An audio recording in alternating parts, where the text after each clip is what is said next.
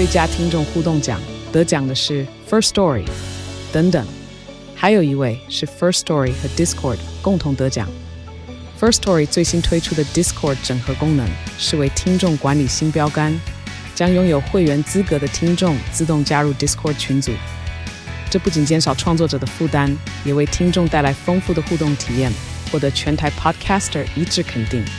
体验这个惊人的功能，立刻点击叙述栏链接，让你与听众互动更上层楼。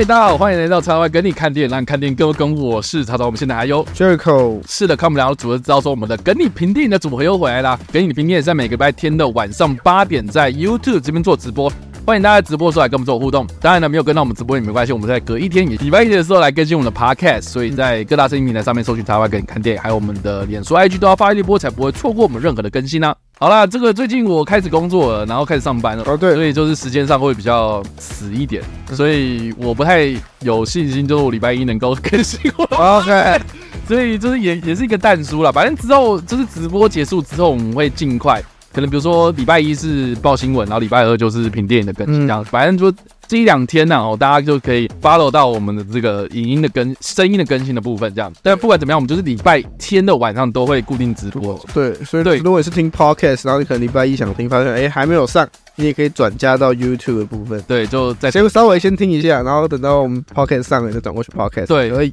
如果长期支持我们 podcast 的朋友啊，应该也有注意到，就是说如果你有听过直播，在听我们的 podcast，会发现哎，好像有些东西被剪掉。对，就是我剪的，就是有些东西可能是比如说。讲的不是这么顺，然后或是这个中间有赘字，或是中间有停顿，然后甚至我会做一些过场的音乐之类的。对，那那个其实就是 Podcast 部分是会有剪辑过的，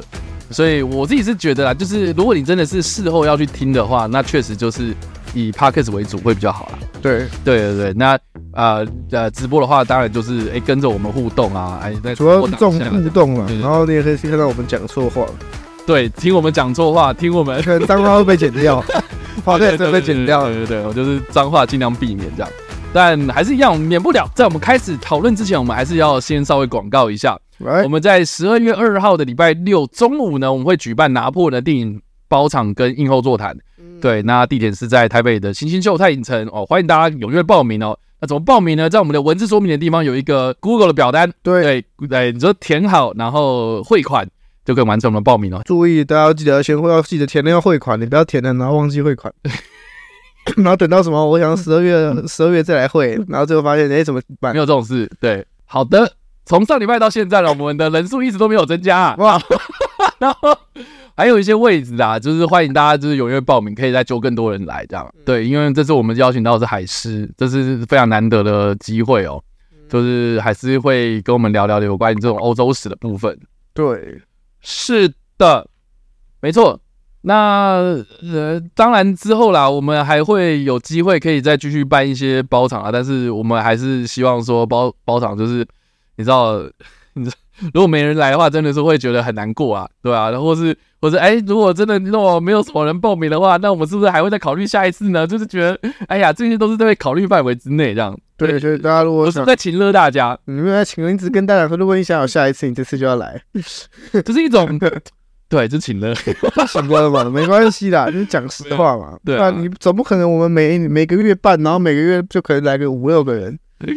这样多累啊。对啊，反正办活动当然是希望大家来啦，然后我们也会是尽力的把这些活动办好。那当然不管怎么样，就还是希望大家一起来看电影这样。对对，然后看完电影之后可以聊一聊这样子，不是光看电影都结束，这样拍屁股走人。我们希望就带给一些带给大家一些不一样的感觉，这样是啊，知识。是的，好了，我们这礼拜呢是进入到十一月的第一周了嘛，十一月第一个礼拜这样子。是，对，两个月就这两个月就要就要一个跨年了，是不是？哦，对，那也先跟大家预告一下，下礼拜要先跟大家就是告假，哦，我们的直播会暂停一次，这样，对，包括评电影跟报新闻都会，对，因为我要去看金马的观众票选奖啦。对，你这样赶回来会很晚，对。我我就是不想要那么赶，其实要赶，应该赶得赶得上啊，又不会那么晚，那就是很硬。很硬，然后我还要做图，我要做图嘛？对，我们不可能嘛，因为我们报报道这些新闻还是要整理这样，整理对啊。我觉得就是评电影也不可能嘛，因为周末就在看那五部啊，然后说我没办法看新片啊，除了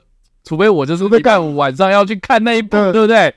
对，大家应该都很期待那一部吧？对啊，那一部很期待嘛。哦，对，大家很期待那一部吗？啊，对，很多惊奇们这样子。我我我也说洛基最后一集这样。洛基最后一集又不是礼拜五，对对啊，对啊，是礼拜五啊。对，好啦，总之就这样子。然后反正就是这礼拜我们要 分享的是十一月第一周的芯片。那这期芯片。我觉得蛮特别的，因为之前我们好像没也没有聊过，就 Netflix 的电影这样，很久没有聊了，很久没有聊。然后其中有一部是 Netflix 上最新上架的这样子，然后另外两部是院线。对，那马上进入到我们的本周评论的第一部电影喽。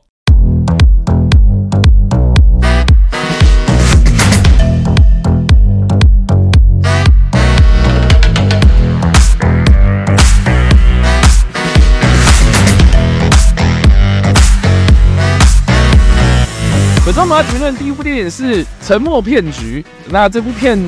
呃，是根据真人真事改编的，但是也必须说是根据真人真事改编，也不是完全照着史实走的电影这样。那他的这部片有蛮多话题的嘛，第一个就是他的卡司非常的强大，艾米丽布朗，然后跟克里斯蒂凡。然后还有好久不见的安迪·贾西亚温跟凯撒琳·奥哈拉啦，就是这些卡司方面的话，确实蛮有话题性的，因为毕竟对不对？这个美国队长嘛，对。对。然后艾米布朗，哎，要举他只能，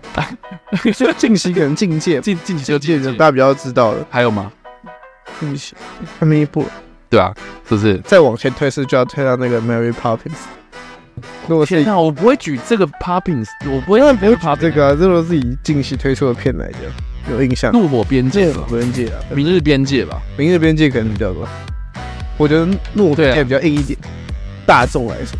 要不然就约翰卡拉辛斯基的老婆，嗯，可以。惊奇队，那个传闻的影星嘛，这样。对对对对，然后再来就是导演也很有话题嘛。对，上礼拜我们才聊过他的事情，对。就是大卫·叶斯，也就是导了四部《哈利波特》跟三部《怪兽与他们产地》系列电影的导演，这样，那，一个长期在这个《哈利波特》魔法世界的这个打滚的这个导演，他要推出这个《哈利波特》以外的一个故事，这样子，所以也蛮让人好奇，就是说他要怎么样去处理这个故事啊？那这个故事其实我自己是觉得它的预告片啊，或是它整个的那个宣传调性，很容易让人联想到，比如说《华尔街之狼》啊，或是。之前的，比如说呃，呼噜的影集，像比如说什么毒液啊，哦，这些讲那个医疗骗局的东西嘛，嗯，就是之前美国有爆出一个，就是说呃，他们的药物滥用，然后这个药物滥用是药厂跟医师、医生界哦，他们去有点利益输送啊，然后去官商勾结啦，就是有点像是说啊，你用我的这个药，然后我就可以得到什么什么回扣这样，对，那那个药里面的偏偏就是会有一些什么类鸦片的一些含量，而他们都知道。但是他就是，就是就是因为啊，这个利益太庞大，所以他们不换药，所以就让这些呃吃药的这些呃病患呢，哦、呃，可能就是有药物滥用啊、药物上瘾这样的一个症状出来。那这件事情其实也类似，就是沉默骗局，它这个故事其实是在讲说，呃，之前那个美国里有一个药厂啊，我忘记的名称了，但是这个电影里面这个名称是改过的啊，一定有。反正这个药厂呢，它就是呃出了一种算是有点。呃，止痛药的一个成分这样，那这个它的用法其实是喷在舌下，它是一种喷雾，然后就是喷剂式的，喷剂式，然后喷在舌下，这舌下吸收就不会经过什么肠胃。哦。吞药的话，你就是经过肠胃消化，消化多多效果会比较慢。他是说舌下吸收会比较快，所以很多就是可能比如说他在癌症治疗的时候，他化疗很痛苦，所以他喷这个东西一喷，哇，五分钟之内就见效这样，所以就是。很快就就变成是哇，那个大家都要，全美大家都要这个东西，然后而且医生一直不敢开这种药，很大原因是因为之前有一种市占率非常非常高的，也是类似的止痛药，但是它是有点像是用棒棒糖的形式，就给病患含在舌头底下这样，但是他这次是用喷剂，但是为什么这个喷剂同样也是舌下吸收，那为什么这喷剂这么的有效？他就查出来原来里面的含量有一个东西叫做芬太尼这样。对，那芬坦尼或者芬太尼，这个大家如果在看一些影集、犯罪影集啊、惊悚影集的话，应该都知道。像那个《谁是被害者》里面那些人就是因为芬太尼嘛，他就说里面这个成分就是芬太尼，就是也是会让人家上瘾。可是这个电影里面，他就是在描写说，这个药是在什么样的状况之下被研发出来，然后这些药厂的业务他们怎么样用话术，然后去推销这款药。然后这款药到后来为什么就是引发很多争议？其第一个，除了是会让病患药物上瘾之外啦，它除了还会有一些可能。你跟这些医生怎么样去配合，然后怎么样去贿赂他，怎么样用金金钱回扣，甚至是比如说啊，我故意去办一个医疗研讨会，可实际上这个医疗研讨会是是做做样子的，就是啊，我知道说用医疗研讨会的名义招待这些医师，然后来帮我们推销，但实际上就是这个医疗研讨会结束之后，他们就带他去啊 party 啊、美酒啊、美食啊，然后就是让他就是享福享乐，这样很爽这样。所以整部片他就在讲说，这个整个的呃，我觉得是药厂跟医生之间的那个利益关系。我觉得这部片他想要讲的是这个这个部分啊，就是这个的现实，但是它不是这么的符合史实这样。所以我事后查了一下之后，才发现说，哎，奇怪，怎么名字不一样？然后角色的那个名字怎么又不一样？所以后来才发现说，原来他的那个剧本其实是改的很多这样。然后只是说里面这些像艾因布朗这个角色跟克里斯汀·凡这些角色其实都是影射，实际上影射人而已，而不是说实际上有这样的一个人。所以里面的这些情节什么的，像比如说艾米·布朗，他里面有设计说她是一个单亲妈妈啦，然后要抚养一个小朋友，这样就一个女儿。那这个女儿她自己本身也有啊、呃、先天上的癫痫的一些毛病，这样，所以变成是说她想要用这个角色去去讲说她自己本身是一个呃，就是家人也有这种病痛的人呐、啊，然后她怎么样去。推销这个，他明明知道这个东西会上瘾，可是他还是为了生存、为了钱，而继续做这些可能在道德上比较受到批评的事情。这样，所以我觉得这部片的潜潜力很好，就是他想要探讨的议题是很好的，然后对社会，就是你知道公平正义这种东西，我觉得利益也是很好的。然后里面的角色啊、呃、设计啦什么的，我觉得也都是很好。然后角色对白什么的，他我看得出来他想要玩一种就是像《华尔街之狼》这种调性的。就是讽刺，然后黑色幽默这样。可是我必须讲，就是大卫叶子完全没有这个功力 啊！就是天哪，我就觉得说，哇塞，你怎么可以把一个一个东西讲的这么无聊？哎，就是我我边看我都边摇头，我就觉得哦，他这个场景他想要设计，哦，我觉得来了来了，那就哎，怎么结束了这样？就轻描淡写这样，就是很多片段我觉得都很有潜力，很有戏剧张力的发挥空间。可是我看到最后面，我觉得他的情绪一方面也没有到，一方面也觉得就是说，你怎么可以把画面设计的这么无聊啊？我觉得大卫叶茨或许适合编剧，我觉得他不适合导演。我我话讲的有点重，那也还好啊，其实蛮多就是编剧擅长的，但是他在导演功力上面，但这部片剧本也不是他啊，所以我在想说，他到底为什么会？这样子，因为你知道，有时候编剧你写的场景、你写的人物、你写的对白，他就非常的需要有一个导演去用画面去说这段故事。嗯，像比如说我今天跟 Jericho 对白，嗯，我们可能当中的内容非常非常好，然后讲到一些可能哎，怎么呃字字句呃字字珠玑啊，或是很有这个很有记忆点的一些对白。那可是好，如果是一般的导演，他们来拍这个画面的时候，你要呈，你要考虑到的是，你要怎么样去呈现这个情绪？嗯，你是紧张还是搞笑，还是黑色幽默，还是很讽刺什么的，都会有不同的敬畏跟设计方式嘛。像比如说，好，我今天是一个对白的话，我今天跟 Jericho 讲话，我要呈现的是什么感觉？如果我今天呈现的是我是上对下，今天我很有对他有压迫感的话，那我是不是应该是用 Jericho 的，比如说好他的。呃，架摄影机架在 Jericho 的后后面的视角，然后是有点仰角的，代表说我的权位地位会比你高。然后我对到，比如说我在拍 Jericho 在听话的时候，就要用俯视的，就是他的他的常见的这种手法。对，就是角色之间那个会有高低的对对比，然后跟前后或是对，你知道，魏斯安德森就是很厉害，就在于说他知道说哪一个人是。呃，比较主主位，哪个是配角，所以他会用前后或是左右两边去对对称他嘛。嗯，虽然他是至中嘛，可是他在那个角色的那个顺序的编排，对对对，在画面上的编排上面，你就可以看得出来，就是说他是知道，他很知道说哪一个是主角，哪一个是配角。可是我觉得大卫也是完全没有这个 sense，就是他就是把大家站在一起来讲话，他可以把明明一个很有很好差发挥空间的一个场景，然后弄得非常的无聊，这样，我是觉得非常的神奇。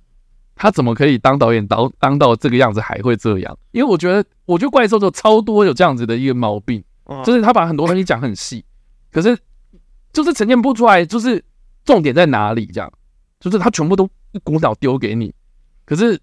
他有没有帮你画重点？他有没有帮你就是强调说这个这一刻我们应该要 focus 谁？对，所以我真的觉得就是哇塞，怎么可以拍得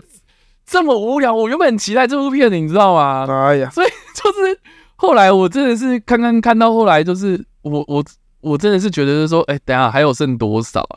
还有半小时哦！天哪，可不可以赶快让？就让我觉得就是说，他只是把一个故事讲完，哎，我觉得好可惜哦，这部片。所以如果一到五分的话，我大概只会给三分到三点五，那还可以啦。对，你想象中好了啦，三三点五就是在那个及格边缘。但老实讲，我觉得这部片如果没有克里斯·伊凡的话，我会看不下去。然后。艾米布朗这边麦嫂讲到艾米布朗，他如果没有这这部片没有艾米布朗的话，这部片会完蛋。我觉得也是，但是我觉得艾米布朗反而他会把，就是我觉得他把艾米布朗拍的好无聊。你知道那个那个谁杰卡·去他之前不是有一个什么在讲诈骗的那一部？哦，我知道，我忘记片名叫什么？对，就艾伦手金。编导演那部嘛，大家应该知道我在讲什么，就是讲那个赌场女王的故事。啊，对对对对。然后那部片你就看得出来，就是说他把杰西卡·崔特拍的很正，然后很有气有出，对，很有霸气，然后跟魅力嘛，就是他的身材很好，然后他知道说显现这个演员本身的身材如何去用，是强调这个演员的气场，然后跟就是随着剧情推演，他会你会发现说这个人野心越来越大，所以他的穿衣啦，或者他的敬畏什么的设计会越就会有变化。可是这部片就是我从第一刻开始看到，就是说艾米布朗她是一个单亲妈妈，很落魄，然后没有钱，然后为了生计烦恼，到最后面，她虽然就是比如说她换她从一个帽 T 很 很邋遢，然后到最后面她会打扮自己穿套装，然后穿小礼服之类。可是我就只有觉得她就是换衣服而已，我完全感觉不到她就是有什么心境变化，就是她一直都在为钱还烦恼。可是他，你好，你说当他要，比如说抉择要去，呃，在那个道德界限上，他要继续帮这个公司，还是说他要挺身而出，然后去跟检察官讲说，哦、呃，这个有问题，我要帮你搜证或干嘛的？我我看不出来那个心境转折在哪里，我只看出来他换衣服啊。只是你知道说他那个糟糕是糟糕在哪里了吧？对啊，决胜女王没错。哎，所以我真的觉得好可怜哦，就是这个这么好的一个一个一个。一个题材 一个这么好的题材，你看 Netflix 有最近也是推了很多这种你在讲那种医疗体系那种黑幕啊，对不对？像 Painkiller 之前不是也有，所以说我就觉得说怎么会这样子？对对，麦嫂讲到，因为这部片它里面那个艾米布朗的那个角色，他其实是一个我刚刚说单亲妈妈，但是他去跳脱衣舞这样。嗯然后那个脱衣舞酒吧，就我在想说，哇塞，该不会他要开始跳钢管或干嘛？因为他呈现就是他走到舞台上面去，然后他有同事对同事在刚好就在那边跳钢管，然后在那边扭来扭去这样子。然后他下一幕就是，就是他就跳跳下舞台，然后跑去跟克里斯·蒂凡讲话这样。我想说，他连跳都没跳，欸，哎，他不想跳。我天呐，我就觉得就是那个那个谁，另外一部那个雪儿，然后跟 Jennifer Lopez 还有那个。那个演那个疯狂亚洲富豪那那个，哇，他不是也有讲到一个也是诈骗的，我也忘记那部片，然后那部片也是讲得很好啊，就是说金钱利益下，然后他为了生计，然后不得不去做这些事情。可是他原本是一个脱衣舞娘，一群舞娘在那边就是搞诈骗这样。哦，我是觉得就是怎么对比都没有做出来之外，然后平铺直叙就把这部片讲完了，然后也看得出来，就是说你想要搞一个。什么黑色幽默？可是你也搞不出来。我就想说，戴维叶斯是不是本身没有那个 sense？这样，就是他对画面的敏锐程度没有，稍微偏低了一点。他可比较注，我觉得他感觉比较注注重在故事，但我不知道，但故事也不是这样子。但他，我觉得他就是注重在怎么把这个东西完全拍出来，但他没有特别想过这个画面其实有很多的设计可能性。对啦，舞娘骗了大哇，麦嫂真的是太细心了。对，舞娘骗了大那一部啊，就是我觉得有类似太多的电影可以比较了，可是我觉得这部片就非常的可惜。哎，所以我看 IMDB，我觉得就是我我看到现在的状况好像也是六点多分而已吧，就是没有超过七啦，所以变成是就很普通，很普通就要把它看完，我觉得很可惜。所以这部片这礼拜在 Netflix 上架了，然后我也是就是你知道 Netflix，我我为了评电影，所以我看这一部。然后，但是我就觉得，哎呀，早知道我就拿更多时间去看《鬼舞者》了，这样。对啊，哎、欸，鬼舞者最近上线，然后我看第一集，我就觉得好喜欢哦。我没有看，画风很帅，看到画风对，画风很帅。然后那个，我记得导演好像是三尺崇史有帮忙吧？哦，对，三尺崇史就是很厉害的一个动作导演嘛，就是拍了很多那种扣片这样。然后，然后我记得那个画风好像是说之前是参考那个已经过世的那个韩国画家金金正基吧。就是一个非常厉害的一个画家，然后整个那个画风我觉得超强，这样，然后一部大概单集，我记得好像大概才八集吧，然后一集大概半小时不到吧，都二集，那蛮快的，所以我觉得这这还蛮还蛮适合这样子，节奏也算那算很轻松，可以把它看。对啊，然后我也不知道为什么，就是 Netflix 最近推了另外一个也是类似的，就是就蓝颜武士嘛，哦，对，也是也是那种也是那种走那种日本古代风格这样。所以我就觉得哇塞，好想看这样。最近是最近 Netflix 推了蛮多这种类型的作品。对对对对对对对对。等一下报新闻的时候，我们就还会报到另外一个。啊，动动画作品最近还也推蛮多。要不然就看安妮啊。好，我为什么要花时间在看沉默骗局？要不你看安妮啊？我真的我被骗了，这是沉默骗局啊。所以以上这个就是第一则我们第一部评论的，对，第一第一部评论的电影啊。那当然就是欢迎，就是大家底下留言，就是说你看完这部片之后有什么样感觉？说不定你觉得很好看哦，你也可以跟我们分享这样子。好，以上这个就是第一部我们要评论的电影，马上进入到我们的第二部评论电影喽。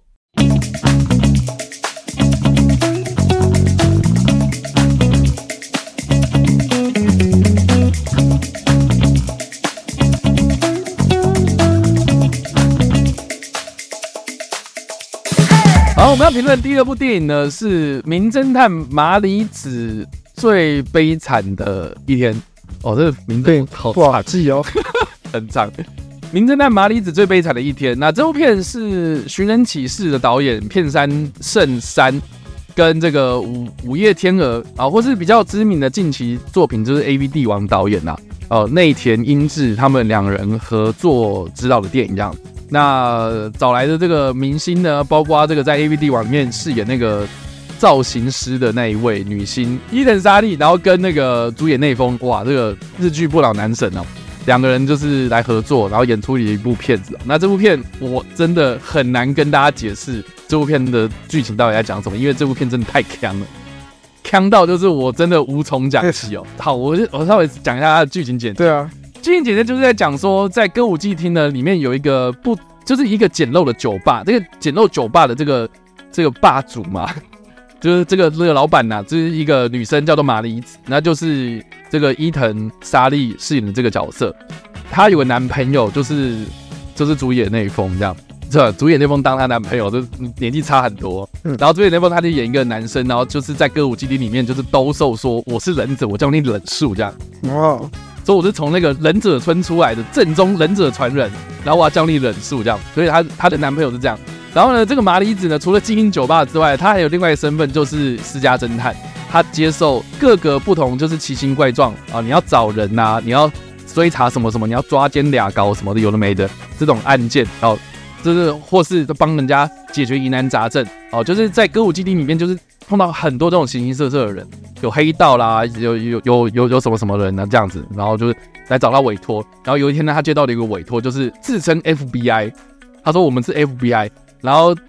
再追查一个呃外星人脱逃的外星人，然后请你帮啊，据据说据说我们情报指出说这个外星人跑到了歌舞伎町，然后听说你是歌舞伎町最厉害的名侦探，那请你帮我们找这个外星人这样。嗯，所以他就给了他一些东西，给他的线索，然后就说请你帮我在一天呃一个礼拜之内，然后给我找到这个这个情报，然后我会给你多少奖金这样子。所以他为了这个钱，然后就就去做，就去就去查这个外星人这样。然后剧情很锵诶，超强，强到爆。然后而且我在，就是你知道那一天我在看试片嘛，然后那个光年映画的老板哦，光他还他的他每次的习惯就是会在试片前，然后跟大家稍微讲几句话嘛。然后他拿到麦克风，他以以前就是会就是噼里啪啦一直讲哦，然后他这一次就是拿起麦克风都说，呃，这部片大家就看，大家看都知道啦，因为我也不知道怎么介绍的。他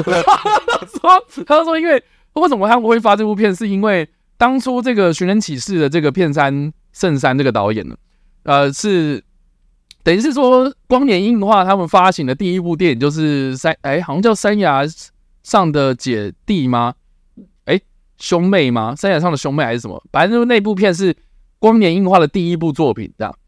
光年映画发行的第一部作品，然后所以跟这个片山圣山导演有那个革命情感啊，所以他们就帮他就说：“哎、欸，那个片片山导演就直接跟那个老王老板讲说：‘哎、欸，帮我发这部片好不好？’ 然后他说他看完这部片之后也不好意思拒绝这个老这个导演，所以就 就帮忙发行的这样。那我自己看完之后，我是觉得说：哎、欸，我意外的很喜欢这部片的。”我意外非常、嗯、意外的很重，而且而且我觉得我有抓到，就是他这部片想要讲的东西，就是他这部片他很荒谬，但是他荒谬底下他呈现的是日本现代社会的这些人，他们为钱所苦，他们完完全全不知道怎么赚钱，然后还负债。就比如说，好，你今天在歌舞伎町这么热闹，日本这么热闹的一个地方，你应该有很很多赚钱的机会嘛，对不对？你比如说，你就算是好，你没有。你就算是没有一技之长，你至少也可以用肉体，对不对？去、uh, 去去去赚一些钱。可是好像光这样赚钱，然后那么辛苦，也赚不到那么多钱。然后你还要付房租，你还要付学贷，你还要付什么什么贷款，然后就是被这种负债追着跑。我觉得这部片它就是在呈现这个样貌，可是它是用一个非常非常荒谬的剧情来呈现这个苦日子的状态。哦，然后呢，我觉得最有趣的就是说，因为他们在追查外星人这个东西，就有点像是说非常非常不切实际的一件事。他说，你找到这个外星人之后，我会给你一大笔钱。嗯，所以就有点像是说啊，就我赚钱，我努力付出，但是我都赚不到钱，那是不是我们就只能去祈求说啊，我抽到乐透了？哦，我可以有那种飞来横飞来的横财啊？对，就是祈求这种非常不切实际的东西。所以我觉得他就是用外星人这种非常非常不切实际的议题来呈现现在日本人都苦哈哈的日子，只能祈求这种比较不切实际的事。所以我觉得他最后面就是有点让这个外星人变得是有点天外救赎的感觉，这样哦。对，所以我觉得就剧本上面的巧思上，我觉得很有趣，很蛮充蛮有那种日本讽刺剧的味道。对对对对对对对对。所以我在看这部片的时候，我我大概就是了解，就是说他想要讲什么，而且。更何况，就是我刚从日本回来嘛，所以我你可以感受到那种日本人的那种气氛，就是哇，我已经上了一整天班，然后加班，然后我到了非常热闹的地方，我只是想要吃一碗热腾腾的拉面，我没有想要追求什么东西的，就这样子，我只是这样就好了，我只想要追求一个能够啤酒、对拉面放松一下，放松一下，然后一个小小的一个窝，我可以窝在那里，然后诶，有很好的朋友，然后可以聊天，然后可以拉嘞，可以讲干话这样，但。隔天我还是一样要去辛辛苦苦上班。啊，对，所以我就觉得说，这整部片看下来，我就觉得说，它很有一种日本那种苦命踏实感的那种苦哈哈的那种无奈的气氛，这样。所以我觉得我还蛮爱这部片，我还蛮推荐大家去看，如果有机会的话，对，因为这部片我相信场次应该也不多啦，上上映的戏院应该也不多，然后讨论度应该也不高啦，因为这种光片名来说就很难推广了，这样。对，除非你是刚好很喜欢日，就是日本电影，然后或是你刚好很喜欢演员，对，比较有可能会因此被吸进去。对，所以我自己个人还蛮推的，所以大家如果有机会的话，可以来看一下。然后我刚刚都没有爆雷嘛，对吧？刚刚没有爆雷，但这部片好像也不用爆雷啦，因为就算是爆雷了，你也听不懂我在讲。对，是因为这部片真的太强，强到就是我觉得有些有些片段真的是还蛮智障的，这样。就是会让你觉得说看废到笑，真超智障，智障到就是。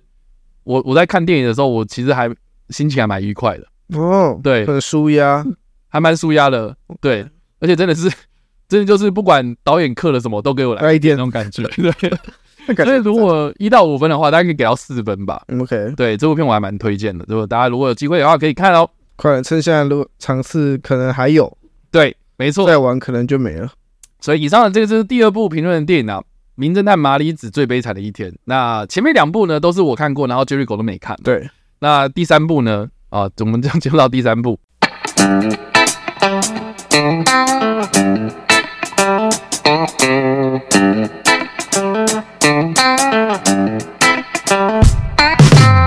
然后第三部我们要来评论电影是《鬼车站》，那这部片就是只有 Jericho 看过，对，然后我没看，嗯，然后我大概翻了一下，就是它的剧情简介哦，就是也是一样，就是改编自 首尔当地的一个都市传说，嗯，对，然后这个鬼车站，就我就是想说这个。是不是有点像是如月车站的感觉？对，我觉得很像，就是车站它有很多很诡异的都市传说，台湾也有些人会死在这里，然后但是会有一些莫名其妙的事件发生，然后就会有一些死伤这样子。对对，那我看故事简介就大概到这边。嗯。然后它还是改编自这个韩漫，是不是？对，韩漫。对，然后接下来我就完全不知道他在讲什么。然后我来看了一下，哇，它的片长只有八十分钟了，合理的。所以就还蛮好奇，会不会跟这个《智月山怪谈》差不多？哎呀，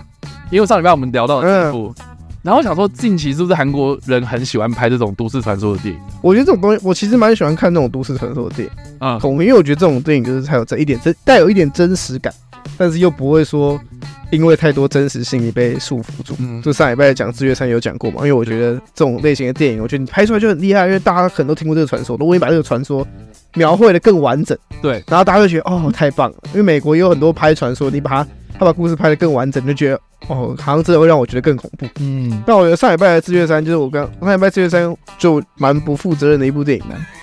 然后对你有讲、啊，对，然后《鬼车站》呢，我觉得。现在帮大家科普一下，如果大家可能没有查过这一部片子一些是介绍的话，他就是在讲，就是这个玉水车站嘛。玉水车站，对，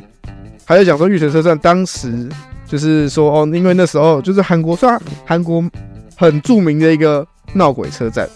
是这本身实际上有这个车站在，对，有这个车站在。OK，它就是它跟如月车站的概念不太一样。我原本以为它跟如月车站的概念很像，因为如月车站是有点像是说它是一个是。突然出现的终极站，应该是说，应该是说那个的源自于就是有一个网友在求救，对，说我跑到，因为我睡过头了，然后醒来发现说我在这个到站了，然后这个车站我走出去这个月台，这就如月车站这样，对，然后请大家帮我查一下怎么走这样，嗯，对。然后他可能就会，就我今天那就是如月车站比较多的描述的是，我今天从一个正常的车站跑到了一个不存在的车站。对，但是玉水车站是真的有这个，对，就是大家去查维基百科就可以看查到，就是首尔的地铁有一站叫做玉水车站。对，玉水车站，他就讲说玉水车站就是一个闹鬼的地方。OK，然后这个整个故事最早的起源是来自于。呃，也是韩国一个蛮有名的都市传说，嗯，就说也跟如月的开头有点像，就是有个男生很晚了，然后在等车，嗯，他就坐在那边等车，他一样是在用那个社群媒体，然后就发现他旁边有一个很怪异的女人，看人家喝醉酒。啊，然后就就是他就上网跟大家说，哦，旁边有个喝醉酒的女人呐，嗯哼，然后可是他越观察，发现这个人不太对劲，啊，然后可能网聊那个网友就跟他说，哎你不要再靠近了，你走，你快走，或是你要不要去找站务人员呢，或是你要不要去关心他一下，帮忙一下这样，对。然后可是男生就回说好，他在观察之后就没有讯息，男生就不见了。对，然后这这个人就没有在更新那个贴文啊哈。然后后续故事都市传说的故事是隔天就玉水车站就有报，就是两名女呃一一男一女，然后两个人就是都因为落轨落轨然后死亡哦。所以那时候就就大家想说，那这两个人是不是情侣啊？因为那时候大家也没有跟这件事情直接连连接上，大家可能就可能可能是。情侣殉情嘛，是，然后可后来发现这两个没更没有任何关系，可是出来同那个，但他们同时死了，对他们同同时死，所以他故事开头就是就是他的故事发想就来自于这个故事，嗯，还有这期故事我觉得比较特别的事情是，他其实没有那么考究玉水车站本身这个都市传说，嗯，因为他更多是自己的，比如说原创嘛，嗯，他就是演他的故事其实很简单，他故事一开头就是哦有一个一样来到这个车站，然后他就意外在这边，然后他也是选择。站在那个轨道上面，嗯，然后最后他也死了，OK，然后大家就他就开始调查，说一开始故事就是用一个新闻记者，嗯，然后他虽然我觉得很瞎，反正就是新闻记者不小心报错了一个报道，啊、对，反正不是，反正他报错一个报道，嗯，然后对方是要求你，我要你赔偿我，嗯、然后当然那个新闻的主管就说，那个我不要啊，我不要帮你出啊，你自己想办法，啊、然后他说他，所以那个记者想的方法是我要去拍一些。耸动的东西嘛，他才会看的内容，然后让那个点击率高，然后这样公司才会帮忙我出这个钱。所以他说那不然，然后他就两两个朋友刚好就在预选圣诞当站务人员，然后这些就是那个那个意外，我刚刚前面讲到那个男生哦，他是为了要爆红，所以把那两个人推下去吗？没有，他就没有，他就问他们说，那他那两个就跟他说，就是我们现在有发生一个一名男子昂的事件，是轻生卧轨事件这样然后他说不然你来拍这个吧，应该会蛮有话题性的。嗯，然后他们在拍的过程中会发现说，哎，好像。拍到了，怪怪的，嗯，就是说哦，那除了这个以外，他们就想说，那我把这件事情拍完就好了。嗯。就他们后来又又想要访问那个当时就开车不小心撞到那个我在前面讲卧轨那个男生的那个司机，嗯。然后后来发现那个司机就主要就精神不正常，嗯，反正我这边就简单讲一下，然后他就就讲说，哦，不调查，反正调调查过，在不暴雷的情况下，调查过程中会发生很多灵异的事情。，OK，然后他们就开始一步一步的去追寻，说啊，为什么芦荟车，为什么这个玉水车站它会是闹鬼的地方？然后为什么这些死掉的人，这些亲在这边最后轻生的人都会做出这样的选择？OK，那我觉得蛮有趣的是，他们有一个设定是，这个就是当你在玉水车站里面，然后你被里面的鬼缠上的时候，你手上就有类似指印，你被标记了吗？对，类似就要你今天被标记，看好老梗哦，然后 他会去，他会去不断的去就是重复四个数字，真的，但这个四个数字是随机的。一六六六，对，有没有一六六六，在，反正我都有在报报雷的四十二号宇宙，比如那什么，像就是哦，这可能是一一零五。哦，真的太棒了，九五二七，对，九五二七之类的，反正就是他会讲四个数字，大家都觉得为什么？因为大家一开始都在查，就是我为什么是讲数字，OK，然后后来就会揭露说，反正后来就是有一些转折点，然后才知道说为什么这些一些怨魂啊，他们会要求就是附身这些人的时候会一直要他们讲这些数字，啊哈，然后为什么会变成这个样子？然后为什么这边会这么阴啊？为什么这边会有那么多人自杀？就后面有一个解释。然后不得不说，这部电影在在，因为它只有八十分钟嘛，我觉得这部电影在最后三十分钟才比较好看。嗯，对，然后前面就是都蛮无聊的，嗯，就是你要说它恐怖吗？它不恐怖，嗯，然后就很老梗。但是我今天看的其实人还蛮多的，嗯，至少比《智月三》，我《智月三》只有我一个人看。那那那那你看完之后，那个大家的反应因为，我觉得大家觉得，哦哦，终于看完了，赶快没有，我觉得他没有讨厌，大家觉得好像就这样，哦好像没有那么恐怖。，OK，对然后我自己喜欢的点是在于他后面如何去解释为什么我刚刚前面讲的数字，那为什么这边会有这么多怨魂在这他的解释是不错，我觉得比志愿生负责任很多，呃，非常多。他至少要解释到而且解释是我觉得是某部分有让我觉得，哎，我好像蛮认同这个解释。，OK，但他最后面结尾又来一个转折。我靠，又来一个转折，韩国电影真的很喜欢这样、欸，哎，对，韩国红片真的很喜欢，就是我先给你一个恐怖故事，然后最后给你一个大转折，告诉你说原来不是这样，然后而且也很爱在那个结尾的时候留个伏笔，跟你说好像这件事情还没结束。嗯，因为像美国恐怖电影，他们很常就哦结束就是结束了，嗯，然后这个鬼死了就是死了，被打败就被打败。可是韩国电影好像就讲说哦这个都是一直轮回，它就是一个轮回，你走不掉嗯哼，那种感。韩国好像蛮喜欢这种类型的调性的片，嗯然后这部电影也不例外，是长这个样子。OK，那我就我接下来就直接爆雷，反正大家应该也不会去看。好，我们要来爆雷喽！鬼车站要爆雷了，绝口要爆雷了。，对，好，请说。然后反正我们先讲那个所谓的那个那个地方为什么会巨婴好了。好，反正故事解释说，哦，其实这个车站当时原本在盖这个玉水车站的时候，嗯，它这边是一个类似那个又是坟墓吗？不是坟墓了，呃就是处决人的地方吧？它就它就有点像是那个育婴中心的概念，育婴中心。对，就是是有点类似孤儿院啊，那类有点类似这一块，OK。就是把一些小孩子可能没有人照顾，就送来这边，然后这边就有负责人就负责照顾他们。好可是当时为什么会巨婴？是因为那时候这边要盖车站，然后就是解释说，哦，其实当时那个负责人就把那些小孩带到那个因为那个车站原本是那那个地方原本是一一堆房子嘛，然后一个井，然后他们就把他就把小孩子都都丢到那个井下面，然后就把那个井直接封起来。哦，所以那边有一堆冤魂。对了，OK，反正他就是这样，他就在那边把人封起来。但可是这个解释很烂。对，可是很烂。但是为什么？然后那时候大家就想说，不是啊，啊，你今天要盖车站，那你为什么要把他们杀掉？对啊，是把他们，你就把它交给其他机构就好。对啊干嘛？为什么要？这理由太烂了吧？对，然后后来后面就解释说，哦，其实里面就是这个故事里面有两个，就一开始出一开始死掉的那个人，嗯他有个妹妹，嗯，然后其实这两个人是从那个育幼院出来的。，OK，对，然后他就解释说，其实当时一开始只有那一开始死掉那个哥哥，嗯，是被是没有要去被关在下面，他一开始就没有被拍下去。OK，然后那妹妹一开始其实是被丢到下面。的，嗯，然后后来是那个哥哥一直求那个收养他的人跟他讲说，就是你可不可以把他，可以把我妹也带出来，就不要让他在下面。然后可是他们也不知道为什么，就下面会大概是那个井里面会发生什么事，然后只是刚好他就把那个人叫出来，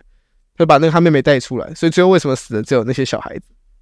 然后他的解释其实就那他很下点来喽，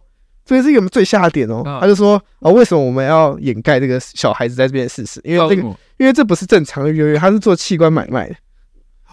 小朋友来做器官买卖，对，这个解释也太烂了吧？对，OK，他就说，因为他里面他是后来发现他那个育幼院那个老板的账本，OK，才发现说，哦，里面有很多登记，说，比方说这个小孩哪一天开过，他卖肝啊，对，捐肾啊，然后因为他不想要让这些事情被兜出来，可是那些小朋友当然都还没有做这些事情。啊，他们可能是养着以备不时之需，之后可能有客人要买的时候才可以直接买。哦，大型的人体器官公益场所，对，哦，然后他所以。但是你也不可能说把它放出来，你把它放出来，如果他们讲出来，不就完蛋了？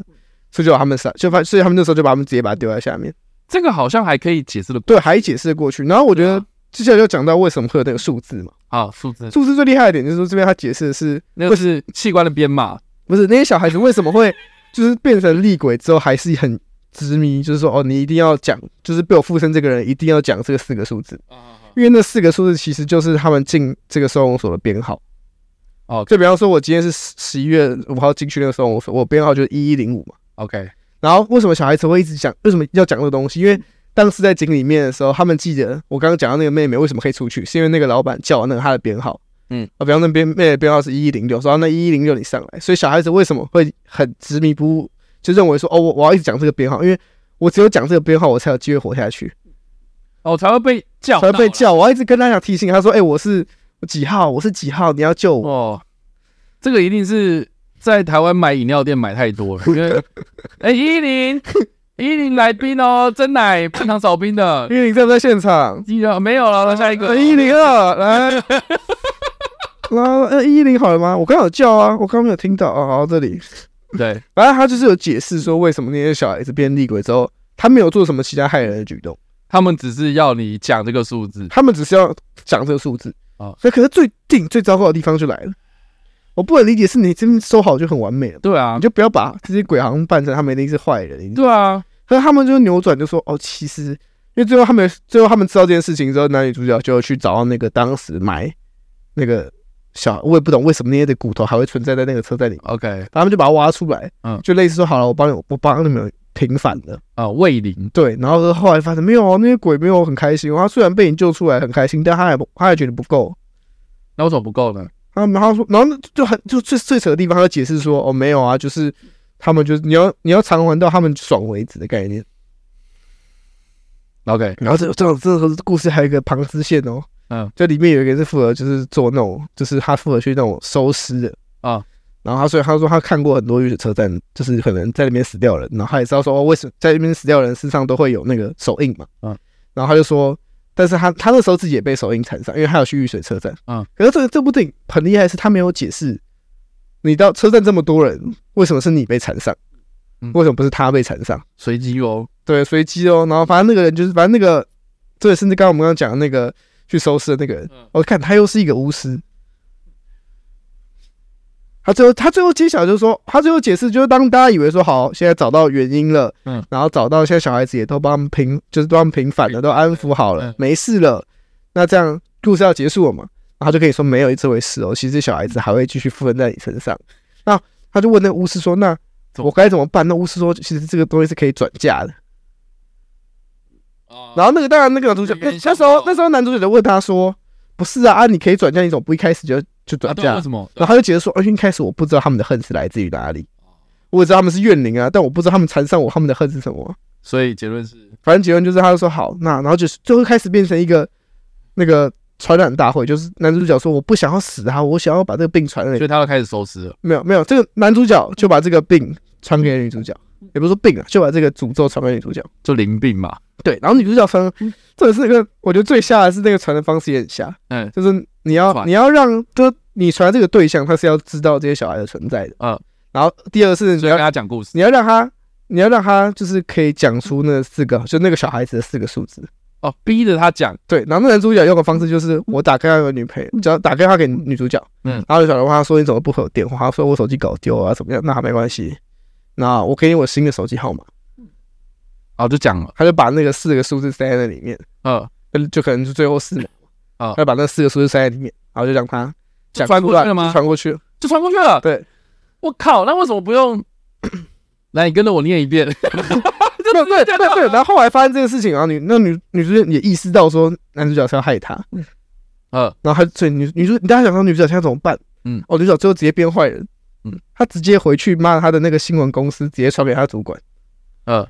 然后然后他传给他的主管也是因为她主管。对她很，其实过程中一直对她很不好，对她很不好。对，然后就是就是她也知道这主管，就是后来就她报到这个玉水那个玉水车站的时候，其实他主管一直有在说，呃，你不要报这个新闻，嗯，或是你不要去提到，但他坚持要报，对他坚持要报。然后后来其实就故事中有提到说，其实主管之前更年轻的时候也尝试报过这个新闻，然后后来被上面压下来，嗯，然后他就心里很不是滋味。所以女主角知道这个主管已经知道这整起事件，他早就都知道，只是他选择不报，所以他知道。他已经满足第一个条件嘛，然后知道小孩存在，哦、所以他他只要让他讲那个四个数字，对，他说他就回去嘛，因为女主角原本是要被 fire 掉，对，然后说那我如果你要我自己之前的话，